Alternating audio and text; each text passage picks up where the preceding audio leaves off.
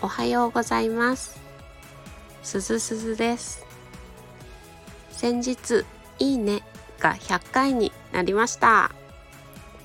いつもお聞きいただきありがとうございます。これからもよろしくお願いします。さて今日は最近始まった我が家の保育園探し補活についてお話しします。昨日息子と保育園の見学に行ってきました。昨日行ったところは高架下にある保育園で駅からも自宅からも徒歩10分以内。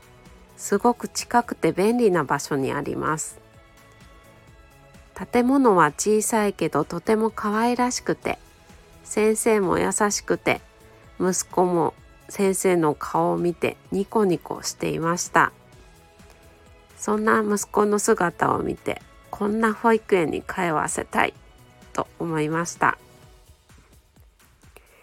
私は初めての保育園見学だったのでとても緊張していて暑かったのもあるんですけど終始汗を拭いていました。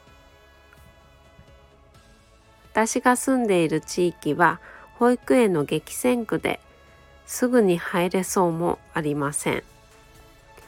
出産前ニュースで補活の話題を聞くたびに大変だなぁと思っていましたがいざその立場に立ってみたら本当に大変でした。スムーズには決まらないかもしれないけど先を明るく見て夫婦二人三脚で補活を頑張っていきたいと思います。今日も最後までお聴きいただきありがとうございました。またお会いしましょう。すずすずでした。